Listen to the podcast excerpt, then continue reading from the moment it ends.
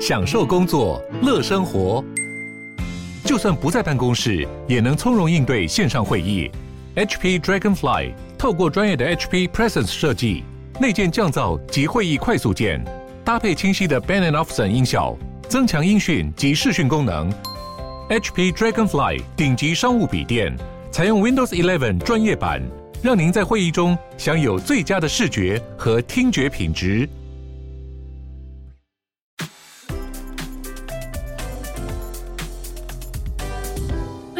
鲨鱼，带你关注那些有流量却没声量的有趣资讯。用十分钟的零碎时间，一起跟上这个永远跟不上的世界。Starlink 卫星的圆盘式卫星天线顺利抵达了乌克兰。SpaceX CEO Elon Musk 两天前才宣布会支持乌克兰，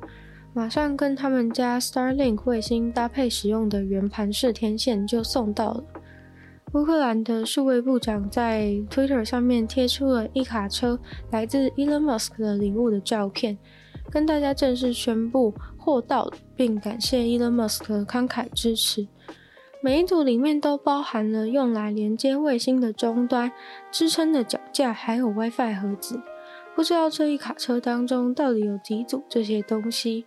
昨天有人贴了自己测网速的截图，告诉大家 Starlink 在基辅已经启用了。会需要这些东西的帮忙，当然就是因为现代战争不只是会进行实体的攻击。俄罗斯也对乌克兰发动了网络的攻击，让乌克兰的网络连线状况不稳定。这正好是 SpaceX 一展长才宣传他们产品的好机会。他们一直以 Starlink 网络服务的弹性自豪。去年九月，他们就宣布说，SpaceX 会利用他们的卫星连接形成网络，让一些即使不让 SpaceX 装地面设施的国家或地区，都能够使用 SpaceX 的服务。如果当地的政府不愿意 SpaceX 在他们的国家提供服务，那也没有办法，因为在他们的领土上没有半点 SpaceX 的东西。Elon Musk 表示，如果这些政府要阻止的话，就到天上去挥拳头。目前 SpaceX 已经发射了两千个卫星，到今年一月已经有十四万的用户。乌克兰可以使用 Starlink 的服务以后，将会对网络的顺畅更有保障。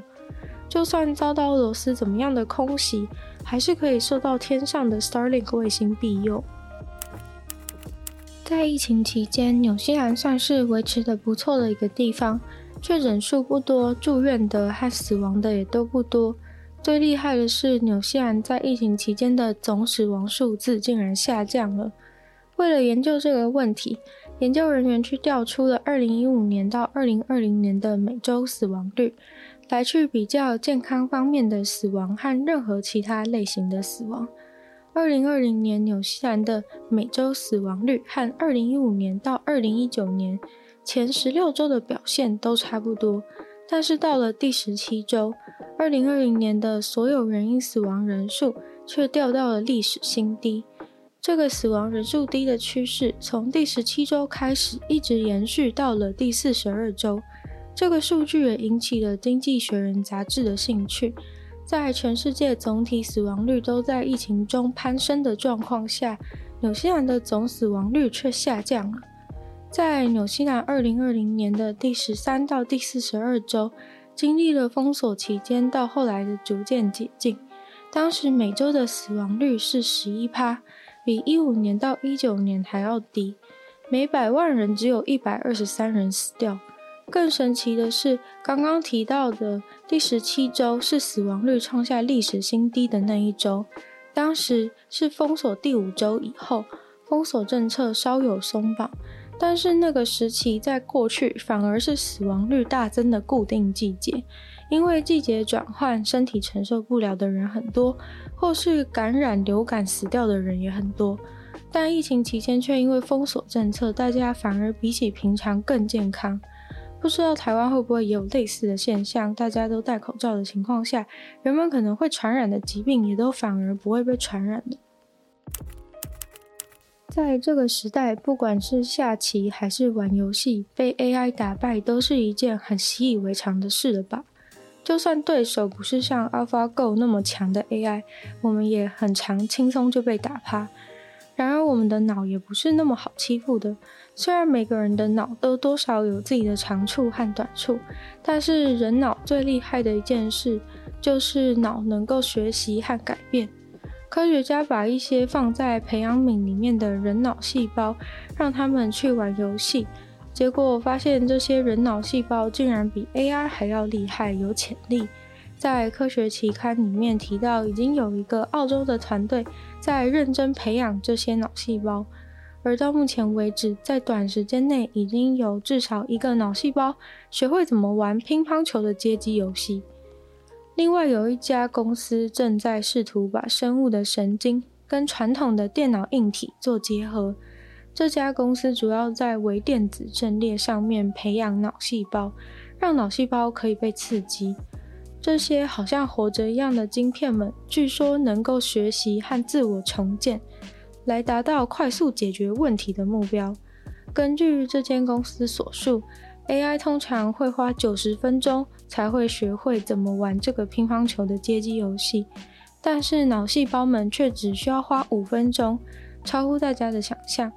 虽然研究人员也知道，一个够好的、训练够足够的 AI 肯定能够打赢这些脑细胞，但这个成果还是令人为之一亮。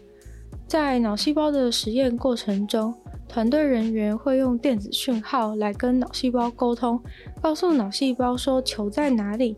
而连接的神经就会去移动接球板，来和球发生碰撞，听起来非常的疯狂。虽然人类学习玩乒乓球游戏的速度绝对比脑细胞和 AI 刚接触的时候快很多，这个脑细胞甚至还需要透过科学家们的帮忙，告诉他球的位置才能够完成任务。但科学家还是很兴奋地帮他们取名叫做改造脑。据说这些脑细胞在进行乒乓球游戏的时候，会完全把自己当成是游戏里面的那个接球板。脑细胞的研究现在才正要如火如荼的展开，科学家都非常期待未来的应用。AI 已经总是突破我们的想象了，现在连脑细胞都有可能战胜我们有整个脑的人。之前跟大家介绍过那位因为追踪 Elon Musk 飞机而爆红的青年，在这个人心惶惶的乌俄战争中，也找到了他的新的目标。他这次又创了一个新的 Twitter 账号，叫做“俄罗斯寡头飞机”。他追踪了一堆俄罗斯富翁的专机，现在都飞到哪里去了？每当这些俄罗斯富翁的飞机一起飞、一降落，他写的程式就会自动在 Twitter 上面发文，告诉大家，宣告他们的行踪。美国星期天宣布了经济制裁俄罗斯总统普丁以及他的亲密小圈圈中的人们。还说要想办法把这些人的资产冻结，包括他们的游艇和豪宅。而美国一宣布要制裁这些有钱人，这位青年就发出了这个账号的第一篇文章，变相的支持美国的政策，让大家知道说，俄罗斯的富翁们现在还高高兴兴的坐着私人飞机，坐着游艇在全球逛大街，多么的快活。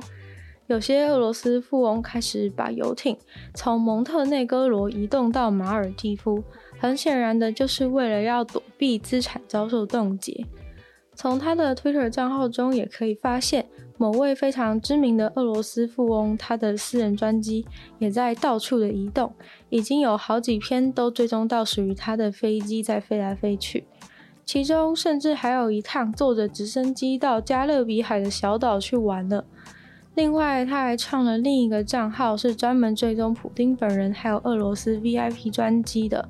不过，他也坦诚，关于这个账号的部分资讯没有办法那么精确。除了因为 VIP 飞机数量很多以外，在俄罗斯境内的资料也取得比较困难。今天的鲨宇宙到这边结束了，再次感谢订阅赞助的会员 Z Z Z 水染秋生 Alex Lee 黑牡丹猛毛 K U N Jason 还有俏温泉。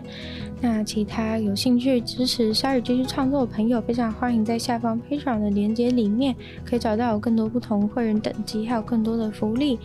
那一样就是希望如果喜欢鲨鱼这节目的朋友，可以把鲨鱼分享出去给更多人知道，然后可以在 Apple Podcast 帮我留心。星星，写下你的评论，在任何留言区的地方可以跟我互动，或是至于收听我的另外两个 podcast，女友的纯粹不理性批判，或是听说动物，那也可以去订阅我的 YouTube 频道，或是追踪我的 IG。还是希望鲨鱼可以继续在每周二、四、六跟大家顺利相见。那我们下次见喽，拜拜。